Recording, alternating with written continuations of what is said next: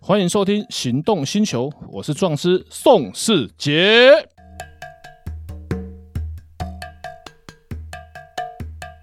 欢迎收听《行动星球》，我是壮师宋世杰。 Hello，我是导叔岛根座，我今天又来啦。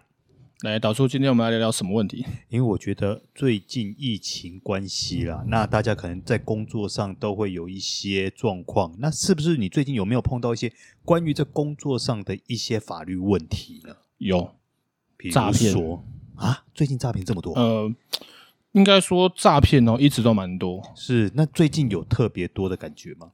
呃，依照我的状子撰写情况，有稍微多一些些。感觉是有的，比方说，我最常写到的诈骗哦，就是家庭代工。哦，在这边我要呼吁广大的观众、听众朋友，家庭代工不会叫你提供存折、提款卡，还要提供印章跟账号密码。啊。蛋奶，你个公姐拜，好，我再呼吁一次，家庭代工他不会叫你寄存折跟存那个印章给他，也不会叫你寄你的提款卡跟密码给他。他们的理由都会叫你确认我们你账户里面有没有钱，他要用你的这个提款卡的钱转材料转钱去买厂商的材料来省税，等等，没有这种事情。所以真的有人这样记了。诶、全台湾有多少我不知道，这三百六十五天我光家庭代工诈骗写应该快二十个吧，啊，这么多啊！光家庭代工的，啊，光家庭代工。哇，那那代其实代表这样的状况跟案例真的不少哎、对啊，因为有些情况他们会隐忍不报案，嗯，因为请律师要律师费用，请律师不出庭，光写状纸都要七千块。对，然后，可是他们这件事情在法律上面他们是无罪的，嗯嗯，因为他们账号是被骗去使用。但是我常常讲，我相信也没有用啊，要检察官、法官相信你。对，如果他今天你的户头提供给他，他拿去收贩毒的贩卖所得，那你就是毒品贩卖的帮助犯、共犯。哇，那这个问题就严重了还有更严重，如果今天是掳人勒索。啊！赎撕金票，对他如果汇入你的账户，你去领，那你就是帮助犯或是共犯，那根本跳到黄河都洗不清啊！没关系。黄河离我们这里很远，我们可以跳淡水河。我跳浊水溪行不行啊？呃，浊水溪比较浑浊，尽量是不要。那所以这种情况，首先你要，而且有两个问题。第一个，你如果成立诈欺罪，判刑确定嗯以后，贷款都不会过。啊，嗯，然后毒品前科吸食的也不会过，然后再者你会多备了一条前科，一颗罚金，一天一千块，三个月基本上判三到五个月了，三个月的话就是三万，就是三万，五个月的话就是五万的一颗罚金，然后再者就是如果对方是诈欺，嗯，是他是对方他骗我们是诈欺，他拿我们的账户也是去做诈欺使用，对方汇款的那些人也会一定会对你们进行提告啊，求偿。他们是被骗，然后不管被骗多少钱，会对账户的持有人进行民事的求偿，嗯，这个就很麻烦。而且根据我这一两年诈欺写特别多的经验，他们拿你的账户去骗的钱都不会太多，因为每天有提醒限制，然后他们的那个模式都一样，对不对？写到我都可以做诈骗集团，一定是当天汇入，然后都选周末比嗯较多。原因是为什么呢？周末银行没有开门，对，你即使有存折，你也领不到钱。然后周末把钱汇到你的户头，然后当天就提领，然后有的卡一天一一一次领两万，有的领三万，都是当天提领。然后礼拜六一天，礼拜天一天，然后礼拜一或礼拜二，你的账户就会 变警示户，然后 你就会被告。 我跟你你你，我跟你讲，你现在笑得很开心，没有被录到，被那些撞着找我写的人录到，你出去会有生命的危险。还好我是背对着镜头 啊。对，因为其实他他们的理由很多东西都是很不合理的，啊可是他当下就讲的真的有那么一回事。像我还有遇过，他跟你用呃呃网络上面的广告，然后你去跟他接洽，接洽的时候他会寄张合约给你，合约上面会盖公司的公章。嗯，我有去查过，那个统编跟负责人真的有这间公司，嗯可是到底是不是这间公司在诈骗呢？其实不一定。嗯，然后你你打电话要求跟他通话，通常都会没办法接，工作忙啊什么什么之类的。嗯嗯，所以家庭代工是真的有这个产业啊，就是台湾大概七零年代经济起飞的时候，真的很家庭就是工厂嘛，那时候嗯是是，对那个时候我们家还做过家庭代工哎、很多人都做过，拜托家庭代工让台湾经济 GDP 成长了多少？是啊，哎、你还记不记得小时候我们那个年代有一种玩具叫钓鱼游戏？嗯，以前那个鱼竿在绑那个鱼竿上面那个那一颗那个钓鱼饵，磁有没有。铁之类的，对对，那个东西我们以前就是在做那个啊、嗯，对啊，因为家庭代工其实对厂商来讲，他没有节省成本，我不用他们，我就不用请那么多员工，我们论件计酬，对对，然后也减少了物流的成本。我们一个礼拜收一次，或者一个礼拜收两次，嗯货车就出去一趟，我不用我不用租工厂，我也不用请员工，我们就论件计酬。在他们算来，这一定绝对比他们开条生产线做划算，他们才要做家庭代工。是啊，而且以前那个时候量很大的时候啊，我几乎每天下课都还要在家里面帮忙、欸。对，对啊，所以家庭代工是真的有这个产业，只是当然网络上的广告，当然我相信大部分呢、都会是真正的业者真需的要家庭代需工要，对，嗯然后这是真的有这个产业，只是最近刚好写的特别多，所以这边要呼吁。广大的听众、观众朋友，家庭代工不需要提供证件，不不需要提供银行的资料，也不用提款卡，也不用存折，也不用印章。嗯啊，他们的理由就是为了是要节税啊什么的。嗯嗯然后有的还提供不止一张，我也不知道为什么这么好骗。然后再来就遇到一个最近也是最近车上我们卖车嘛，就遇到比较多卖车诈骗。我把车卖你，那这车子照片给你看，先汇个五千块定金，嗯嗯，啊，我懂了。然后譬如说就这样一直骗下去，对不对然后人就不来了，就不就从不此见就了消失。然后呢，他就汇给他嗯诈骗的标的五千块，这个金钱选的非常的漂亮，五万块你就会告他。五，百块他北河，嗯五千块刚好多不多少不少。嗯，嗯那你讲到这个问题，我就很想问说。你有没有碰过？因为目前这五千块，你说找你写个状子，其实应该也不止这个钱。对不我们我们咨询一个小时就收三千，对不对对？你看，我问一个问题，你就收我三千啦，对不对？嗯，好，那我接下来问的问题是你碰过的状子里面有没有金额最低的？大概是多少钱？三百块。哇靠，三百块，真的假的？对，那个案情基于呃保密原则啊，那个案情怎么发生的就不能对他透露。嗯然后那个案子是对方的和解金，嗯然后和解金三千，嗯然后最后就还要分期付款。嗯，结果到最后呢，三百块没有付，哎然后对方态度又很差，嗯然后我当事人就火大，嗯我说啊，多少钱？三百。我说台币吗？啊，对，台币三百。我说我给你五百块，两百块去吃饭，你不要闹我好不好？为了三百块协中的告人，他说不管，麻烦你跑一趟，我就是要告他。那就是 i m o j i 不爽的问题啦我。光三百块跟他，我我以为他酒没有醒，你知道吗？嗯我说你有没有喝酒？他说没有。你现在清醒是不是？清醒结果你真的写了，哦，真的有去写，那那是认识的朋友，那认识的，然后他就有天打给我，哎、有事要麻烦你，然后怎么了？他说我要告人啊，什么事？和解金他该付没有付哦，啊多少钱？三百啊，三百， 就是为了一口气。漂亮。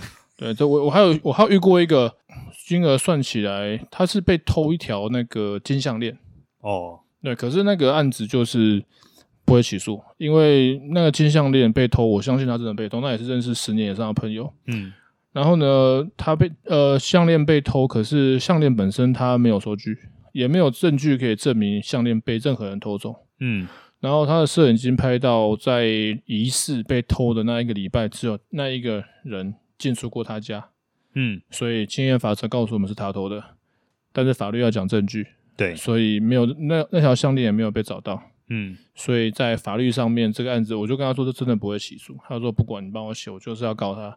他去开庭也好，我就是要告他。我说这可能连庭都不会开。他说他去做笔录也好，我说这可能连笔录也不会做，因为这个证据力太薄弱，因为没有东西，没有人看到啦，然后都赃物也没有被找到，嗯尤其是黄金，黄金是很容易很容易处理的赃物，然后去是啊熔掉就好了。嗯，是啊。那好，那你讲到这个，我又延伸出一个问题来啦。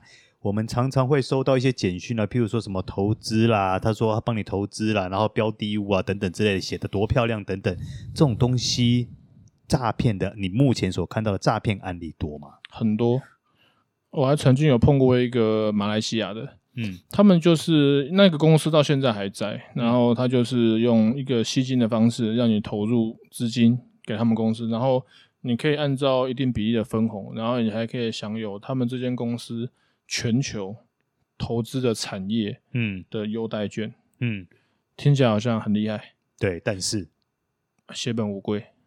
他的投资，他的总公司在马来西亚，嗯他在台湾这样做，吸金吸了很多钱，嗯嗯，几亿最少了，台币最少几亿。嗯嗯然后吸金吸了很多钱，到最后就是用一些经营不善啊、亏损。然后他当时在台湾，他们真的有投资很多东西，包含精品类的，然后包含住宿，就是你你花这个钱成为股东，你可以每个月领分红，嗯然后你去他们投资的这些饭店住宿还可以打折，嗯听起来好像很赞。嗯然后到最后，他们就用一些理由就撤资。嗯然后呢，他们已经请了很厉害的律师，所以他们没有留下任何可以直接定他们罪的证据。重点来了，重点是诈骗跟投资是一线之隔。像上市公司为什么要受这那个监管会的监控，就是监管，就是不要让你们去坑杀散户。嗯，公司有没有赚钱，会计师才知道。对，那如果他们财报做得很漂亮，然后再配合炒作，股票就会上涨，嗯最后下市。嗯，那到底有没有变成诈骗？高级的诈骗集团？你这样讲我不否认呢、哎、我都没有讲，这都你讲啊。那等下等下，金管会会打电话来，这我说我是举例，我说在国外，在国外，我之前在中国嘛，对不对？嗯在国外真的就有发生过很多这种事情，嗯我没有讲台 湾。那当然，有些情况是真的经营不善了，嗯啊那有些情况他们是恶意的要吸金，嗯那所以像那个碰到这种问题，投资的那首先我都要跟金管会有规定，基金那些有没有规定？基金投资有赚有赔，入市前请谨慎。仅仅是嗯那投资你要看投资的什么东西？我们讲刚才那个马来西亚好了，他们的公司没有倒闭，现在还在，啊还在在马来西亚。嗯他们就问我说：“那这个部部分要怎么求偿？”我说：“求偿哦，你们先去组织就会，再准备最少一百万台币以上的律师费。原因是因为我们可以在台湾提告，然后拿台湾的判决去马来西亚执行这个问强制执行他们的资产。嗯但是呢，马来西亚不一定会承认我们台湾的判决嗯啊，因为这个我没有打过国际官司，没有没有打过马来西亚的啦，中国的他们会承认台湾的判决。嗯然后呢，所以这个部分的话，就变成你要找一个人飞去马来西亚，那应该就是我飞去马来西亚找一个当地的律师，然后我们要提告这件事情。然后市政的部分，我们台湾这边也要同步提告，然后拿台湾这边的市政提供给马来西亚那边，然后在马来西亚对于那间公司进行诈欺的诉讼。哦，那这样听起来相当复杂。所以律师费最少要一百万以上，你没有一百万的话，谈都不用谈。你想，你飞一趟马来西亚，吃那机票加住宿加律师费，嗯嗯，你光飞一趟就要多少钱？就几万块。这个案子开庭你们不会去嘛？嗯，所以看来开庭是我去嘛？嗯，你飞一趟机票加住宿就多少钱？我这光听就觉得好可怕。啊，律师费还要另外算。对，对我都我就算都不要赚你们钱，我光飞一趟就多少钱？这案子不是一两天就可以结束的。嗯那个案子，我我我我光台湾听他们讲，我认识了他们那一挂就被骗了十几个，全台湾不知道多少人被骗。哇哦！可是诶我比较好奇的是，因为但是因为发生地在台湾，嗯，这个东西会赢吗？如果就算你飞到马来西亚去告，嗯它会有有胜算的几率吗？嗯，其实不胜算不难，嗯，市政很明确嘛，钱都有汇给你们，都有收到，不是拿现金的。我问他们都是汇款，对，对啊，这个其实胜算不难。嗯，对重点是过程很麻烦。因为很多这种资金盘吸金被骗了一大堆，像那个什么几年前有上去年吧，国际的新闻，Plus Token 被卷了几百亿美金，嗯然后听我上网看的主谋是个律师，好像好像是律师在中国被抓，因为也不在台湾，这种真实性不可靠。不过我真的就是也是有朋友他们 Plus Two 可能被被坑杀，血本无归。嗯所以赚钱呢，没有人嫌多，但是家庭代工要注意，不要、嗯不要提供任何银行的资料。是对于个人资料都非要非对常小心。账户提供他拨款是 OK，不会拿你们的钱去汇款。嗯然后投资你要先搞清楚在投资什么东西，嗯对，然后相信自己眼睛看得到的、看得到的东西，因为合约写了，他们搞不好找了很厉害的律师，像像他们很多都是用投资顾问公司，投资这个东西亏损或者是市值降低，投资久也是啊，市值降低你的钱就变少。